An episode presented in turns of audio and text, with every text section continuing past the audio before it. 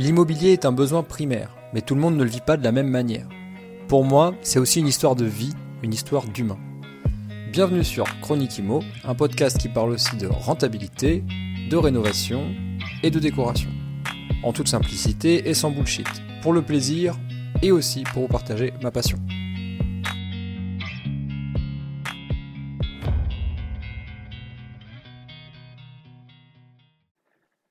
Salut à toi, bienvenue sur l'épisode du jour.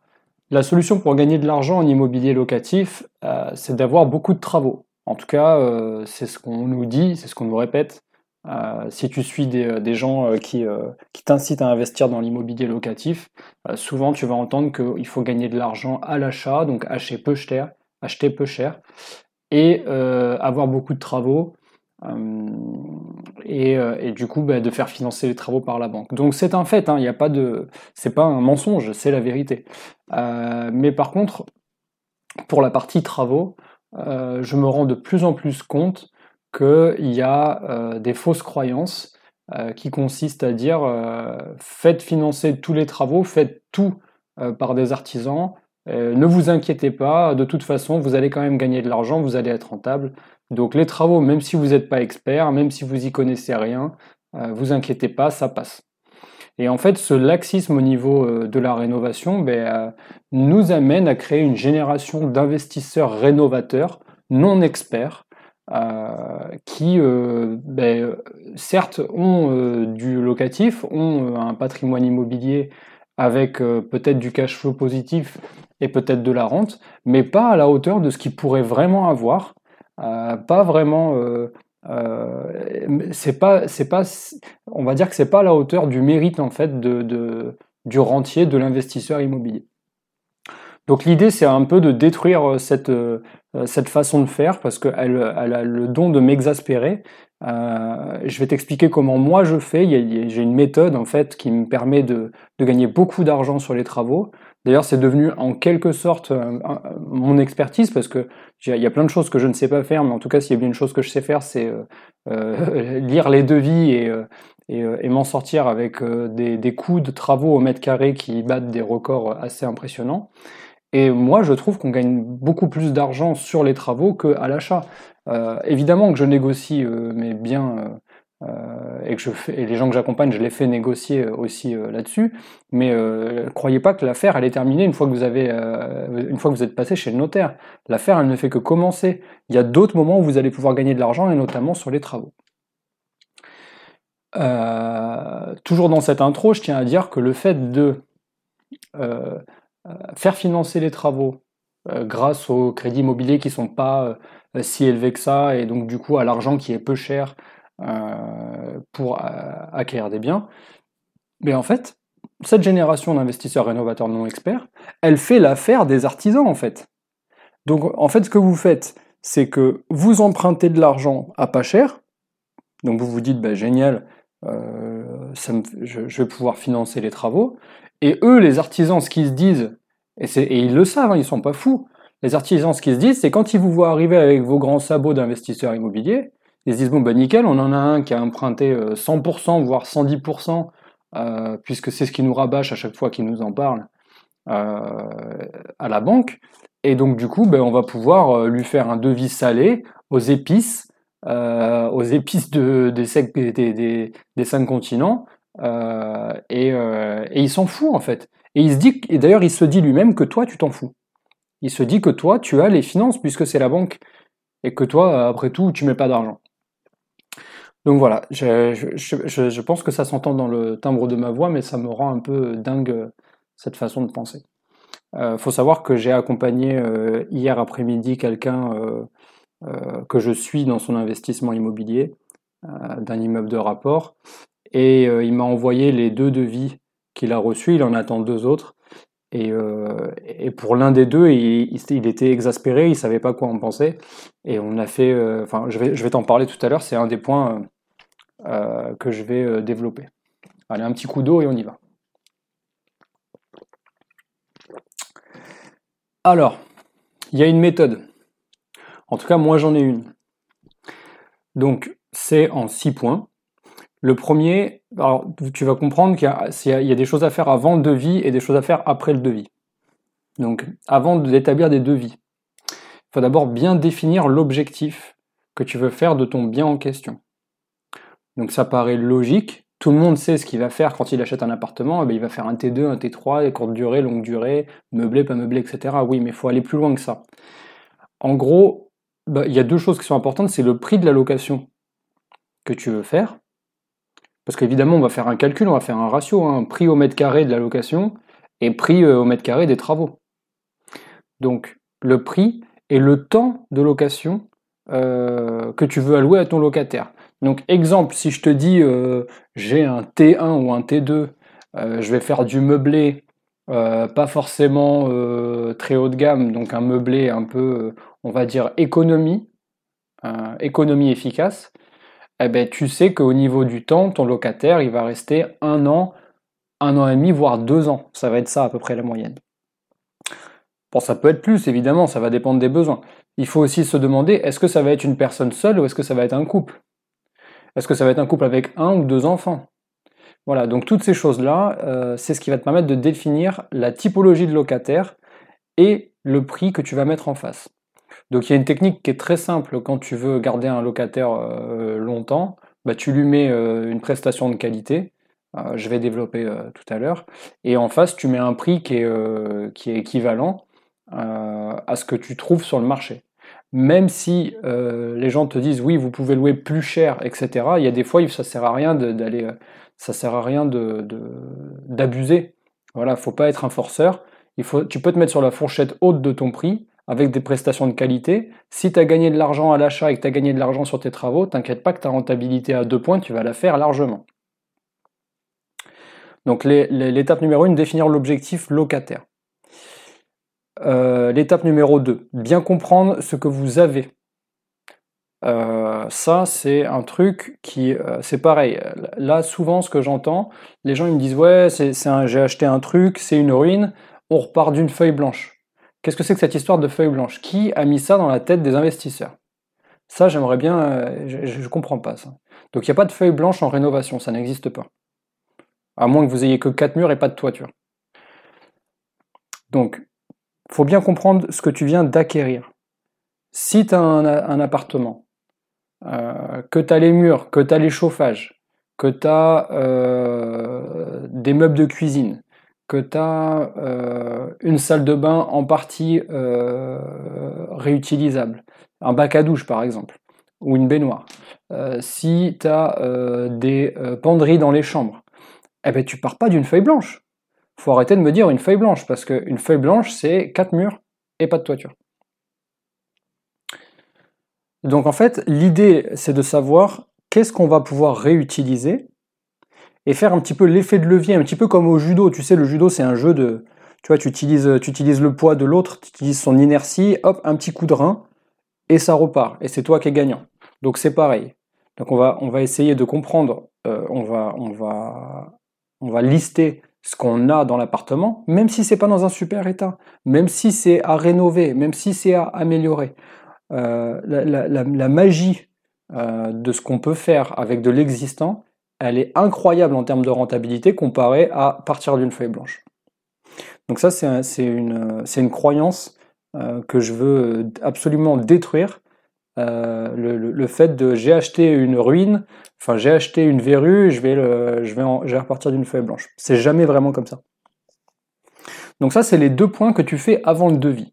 Pourquoi tu fais ça avant le devis? Parce qu'une fois que tu as ton objectif de prix et ton objectif de temps de location moyen que tu veux pour euh, ton locataire et que tu as la liste des choses que tu veux conserver et que tu vas pouvoir réutiliser grâce à des idées, donc il faut travailler un petit peu, il hein. faut, aller sur Internet, il faut se retourner le cerveau un petit peu dans tous les sens pour savoir ce que tu veux en faire.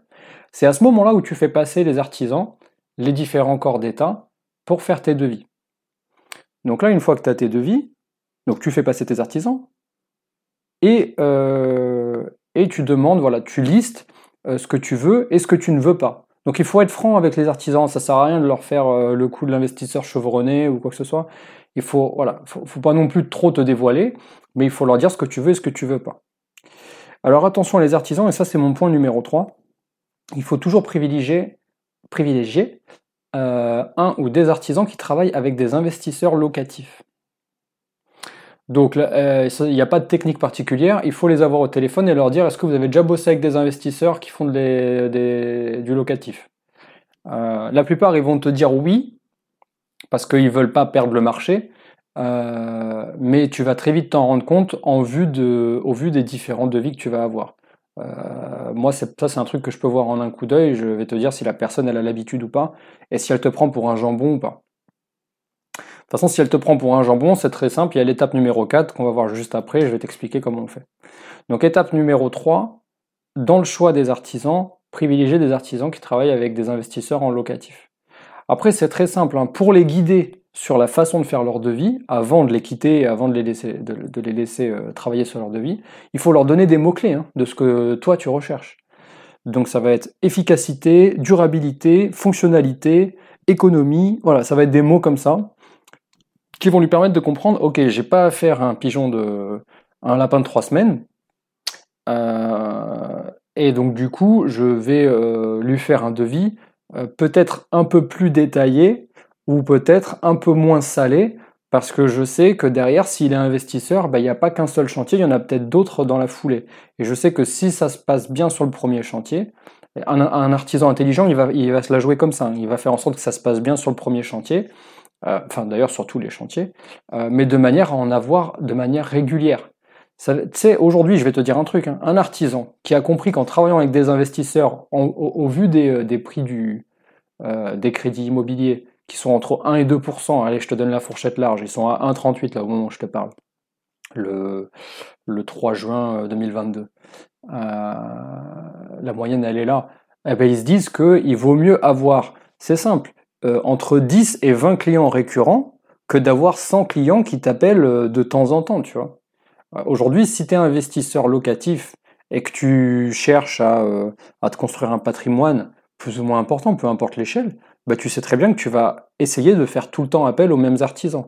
Moi, j'en suis à l'étape, au moment où je te parle, là, j'en suis à, l'étape où je ne vais plus chercher de nouveaux artisans. Je travaille quasiment tout le temps avec les mêmes. Et, et le fait de travailler avec eux tout le temps euh, et de leur donner de l'argent de manière récurrente, euh, eh ben ça fait que tu passes un petit peu en priorité et que tu as des devis peut-être un petit peu plus cohérents avec ce que tu recherches. Donc le, point 3, c'était euh, avoir des artisans qui travaillent avec des investisseurs. Le point 4, c'est mon point préféré, attention, vous grand tes oreilles, ça s'appelle le rayage de ligne. Et alors là, attention, je suis devenu un expert en rayage de ligne, donc c'est devenu ma spécialité.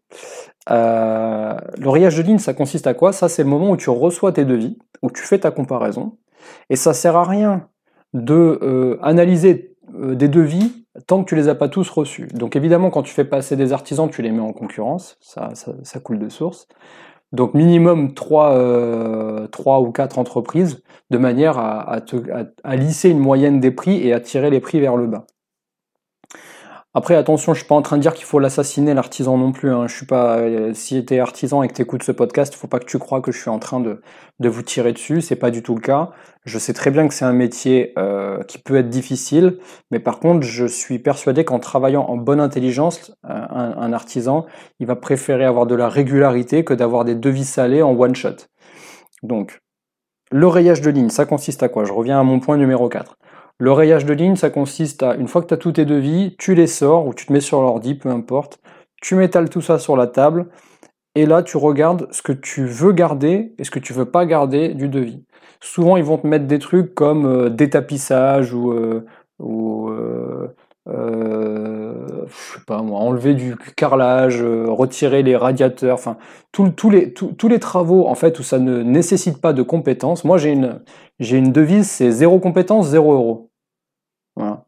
Ça ne demande pas de compétences, donc du coup ça demande pas d'argent. Pourquoi ça serait un artisan euh, qu'on veut payer parce qu'il a des compétences particulières, des choses que je ne sais pas faire, euh, pour faire des choses que n'importe quel euh, badaud sans aucun QI est capable de faire? Ben non, il n'y a pas de raison. Donc du coup on arrête de se faire des galipettes, ça n'a aucun sens. Tout ce qui ne requiert de compétences, ce n'est pas pour cet artisan. Donc lui, l'artisan, son travail, ça va être euh, électricité, plomberie, euh, création de cloisons, euh, création de, de, de, meubles sur mesure, création de cuisine, salle de bain, renfoncement, isolation. Voilà, donc je te, c'est une liste non exhaustive évidemment, mais tout ce qui est casser des choses, non mais ça a aucun sens. Au pire, si, as, si tu veux Regarde, si tu fais du sport, eh ben, la semaine où tu devais faire du sport, ben, tu vas pas au sport, tu loues un, tu loues un marteau-piqueur euh, pour 50 balles et toi, tu vas casser la cheminée toi-même. Tu vois Ou tu vas casser une cloison ou tu vas arracher du carrelage. Ça n'a aucun sens que ce soit un artisan euh, qui prend minimum 25 à 30 euros de l'heure pour, euh, pour faire ce genre de choses. Et par rapport à ça, d'ailleurs, je tiens à dire que évidemment, tout le monde ne peut pas le faire parce que tout le monde n'est pas sur place. Donc, tu comprendras dans cet épisode que j'extrapole un petit peu, j'essaie de, te faire prendre conscience euh, de, ce qu'on est capable de faire ou de ne pas faire euh, vis-à-vis d'un devis travaux. Euh, pour toutes les choses qui requièrent zéro compétence, tu peux aussi faire appel à des gens sur le bon coin, des gens qui, qui sont OK pour ce qu'on appelle faire de la prestation de service, pour faire des petits travaux comme ça, qui sont pas vraiment des travaux, qui sont plus du, du, nettoyage, on va dire, à échelle, à échelle de la rénovation, euh, donc euh, déblayer un appartement, amener les trucs à la déchetterie, enfin voilà, ce genre de truc, euh, ça tu peux trouver quelqu'un pour 10-15 euros de l'heure sur, sur le bon coin. Et pour peu qu'ils soient en micro-entreprise ou même pas, je crois que tu n'es même pas obligé, bah, tu peux payer ces gens avec des chèques emploi-service. donc ça c'est une petite astuce, chèque emploi-service qui te permet aussi de déduire de ton imposition de ton euh, voilà donc c'est ça c'est directement sur ton faut que tu regardes euh, ce que tu as le droit par rapport à ton taux marginal d'imposition mais tu peux aussi payer euh, ces petits emplois avec des chèques emploi service le point numéro 5 ben, fournissez vous-même. Fournissez les choses par vous-même. Euh, j'ai, euh, en parlant avec, euh, avec la, personne que je suis hier après-midi de son devis, donc on a fait évidemment l'épisode fatidique du rayage de ligne, et après je lui ai demandé si il voulait vraiment que ce soit l'artisan qui aille chercher lui-même les matériaux. j'ai vu notamment des trucs un petit peu aberrants sur le carrelage et la faïence, et je pense à quelqu'un d'autre qui est un ami euh, qui était une histoire, je crois, si je dis pas de bêtises, de, radiateurs, des convecteurs électriques, où le gars, il lui facturait le convecteur électrique 400 et quelques euros, euh, multiplié par deux dans les pièces, et au final, il en avait 8, et ça lui faisait une, fin, c'était une fourniture incroyable, alors que pour la même typologie euh, de convecteur, on en trouvait à euh, moins de 200 euros euh, l'unité. Moi, les mêmes en 1500 watts, je les achète, 1000, euh, je les achète, ouais, en 1500 watts, je les achète, je les achète 150 euros, et en 1000 watts, je les achète, je, les c'est pas facile à dire, 109 euros à Castorama. donc, et c'est c'est pas du bas de gamme, c'est vraiment quelque chose de bien. et ça, vous pouvez le fournir. Donc, ça va te coûter quoi? À toi Ça va te coûter ben, un aller-retour à Castorama, tu te fais faire la carte Casto, en plus tu récupères 5 à 10% euh, euh, sur, euh, ta fourniture. Tu vas une fois, tu vas une bonne fois pour tout, tu achètes toute la fourniture dont tu as besoin pour tous les corps d'état. Tu sors de là, tu as fait une économie d'échelle. et puis t'as pas payé l'artisan pour faire l'aller-retour parce qu'en fait l'artisan ce qu'il fait c'est qu'il te, il te fait payer la fourniture mais il te fait aussi payer le déplacement, il te fait payer le temps passé parce que lui son temps il n'est pas gratuit. Tu vois, c'est comme toi. Donc, euh, donc fournissez vous-même en fait. Euh, si vous en avez l'opportunité, fournissez le, matos vous-même. Alors pas tout. Hein. Quand je dis le matos, c'est pas les plaques de placo, les, rails, par exemple. C'est, euh, je sais pas moi, les fournitures pour ben, la faïence. Voilà, la faïence, oui, pas la colle, pas la colle à carrelage. Il pourra s'en occuper lui. Mais la faïence, c'est plus intéressant que ce soit toi qui le fasses. Euh, les radiateurs, j'en ai parlé à l'instant. L'électroménager, j'en ai parlé. Les cuisines, c'est un sujet. Mais les cuisines, si tu es vraiment euh, sur une économie d'échelle, tu peux toi-même fournir les meubles de cuisine et puis les faire monter. Enfin bon, voilà, il y a, tout un tas de choses que tu peux faire. Euh, et le sixième et dernier point, ben, soit ton propre maître d'œuvre, en fait, soit le maître d'œuvre de tes rénovations ne sois pas passif sur, sur, la, sur la maîtrise d'œuvre. Alors qu'est-ce que c'est que la maîtrise d'œuvre? Ben, En fait, c'est tout simplement le suivi de, euh, de cette euh, rénovation et euh, le fait d'avoir la main en fait sur tes travaux. Donc le maître d'œuvre, lui, c'est vraiment, c'est un peu le père fouettard, mais aujourd'hui, grâce aux techniques de, rénovation et aux matériaux, les chantiers sont quand même de plus en plus propres et donc la pénibilité, elle n'est pas aussi mauvaise qu'il y a il y a 20 ans quoi dans la rénovation. Donc aujourd'hui, tu peux être ton propre maître d'œuvre et être bienveillant avec les artisans. À partir du moment où tu as choisi le bon artisan, le ou les bons artisans et que tu leur fais comprendre que tu vas faire le suivi et que c'est important pour toi d'avoir une méthodologie de suivi, donc ça, ça fera l'objet d'un autre épisode, mais il y a des façons de faire avec des, épisodes d'appel en visio, si tu peux pas être sur place, etc. Je t'expliquerai ça. En vraiment tenir bien ton chantier et tes artisans en étant le maître d'œuvre et en n'ayant pas peur de dire non quand il faut dire non et en, et en disant si quand il faut dire si. Je veux ça, je ne veux pas ça, vous vous êtes trompé, mais aussi il faut contrebalancer, il faut faire preuve d'un petit peu d'humanité là-dedans et de dire bravo pour ce travail, merci, vous avez été réactif, merci, vous avez été rapide, ça j'aime beaucoup. Et voilà, donc être son propre maître d'œuvre, euh, euh, bah, c'est à mon avis le dernier point parce que c'est celui qui va permettre de d'englober un petit peu euh, les six points que je viens d'énumérer et de, finir un chantier sur une bonne note.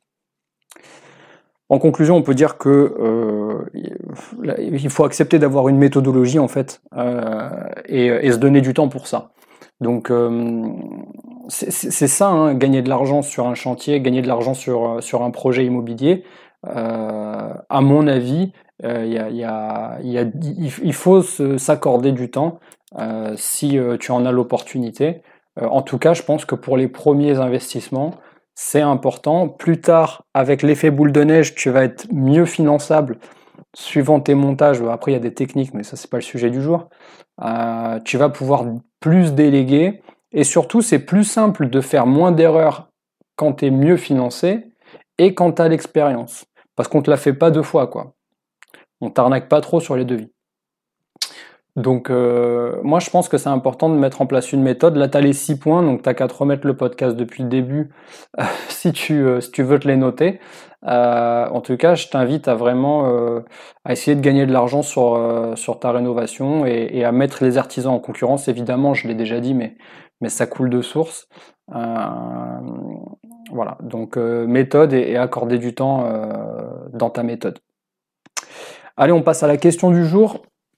Euh, Emeline euh, Rotan. Euh, Emeline, Rotan sur Instagram. J'en profite pour te dire que si jamais tu veux poser des questions, c'est directement sur l'Instagram Chronique Imo.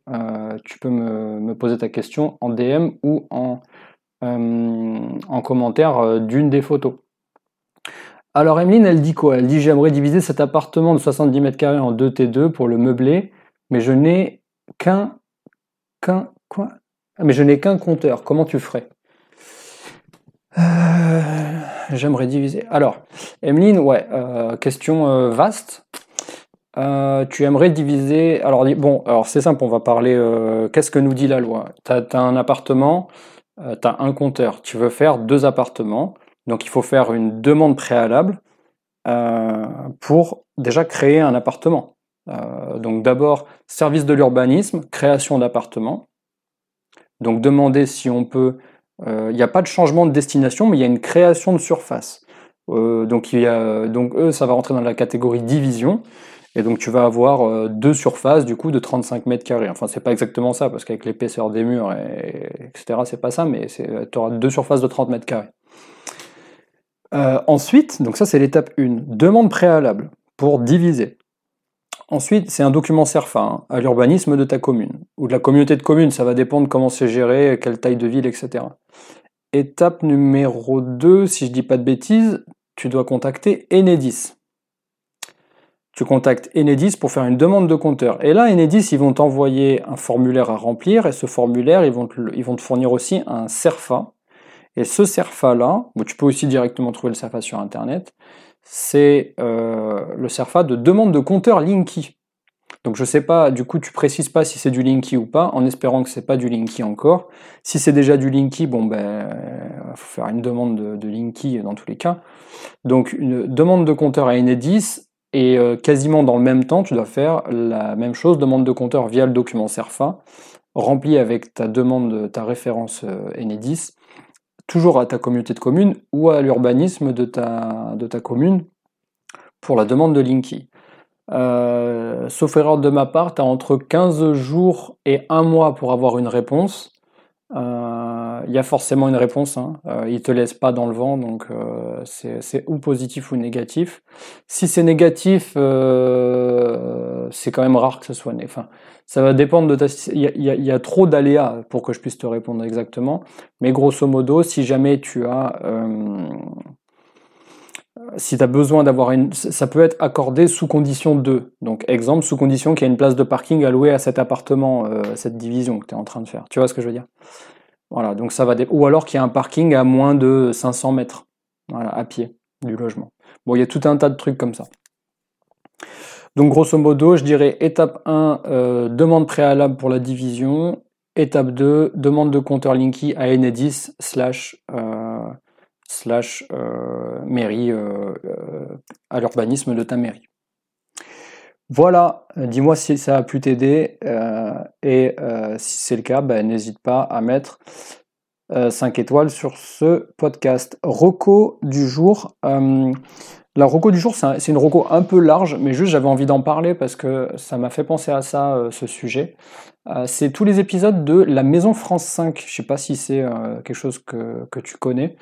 Euh, la maison France 5, alors ça n'existe plus sur France 5, mais tu peux trouver tous les épisodes, ils sont dispo sur, euh, sur Internet. Euh, mais moi, passé un temps, j'étais un fervent fidèle de, cette émission. Et notamment la chronique avec les architectes d'intérieur. Donc je sais qu'il y, y avait deux nanas, deux architectes d'intérieur qui, qui passaient chez les gens. Et il y avait aussi un mec, et j'ai beaucoup aimé les interventions du mec en question, et il s'appelle Stéphane Millet. Donc il a dû se faire une petite réputation euh, euh, grâce à cette émission, même peut-être avant, hein, je ne sais pas, je ne le connais pas. Euh, mais j'ai adoré les, les, moments où Stéphane Millet passait dans l'émission de la Maison France 5. Et pourquoi je te parle de cette roco aujourd'hui? Parce que c'est un rapport direct avec le sujet du jour. Et je pense que tu peux t'inspirer de, tout ça. Donc c'est en replay sur Internet. L'avantage, bah, c'est que tu peux te le mettre sur ton, sur ton iPad, sur ton iPod, sur ton téléphone, sur la télé pendant que tu cuisines ce que tu veux. Euh, et, euh, et, tu peux voir euh, comment trouver des petites astuces pour optimiser de l'espace. donc ça va beaucoup t'aider si jamais tu rénoves des espaces un peu soit, soit un peu, un peu, enfin, petit ou un peu biscornu, etc. Il y a toujours des, des trucs. Moi, je me suis beaucoup inspiré et j'adore son travail. Stéphane Millet, La Maison France 5, c'est Marocco du jour. Je te dis à bientôt dans un prochain épisode. Salut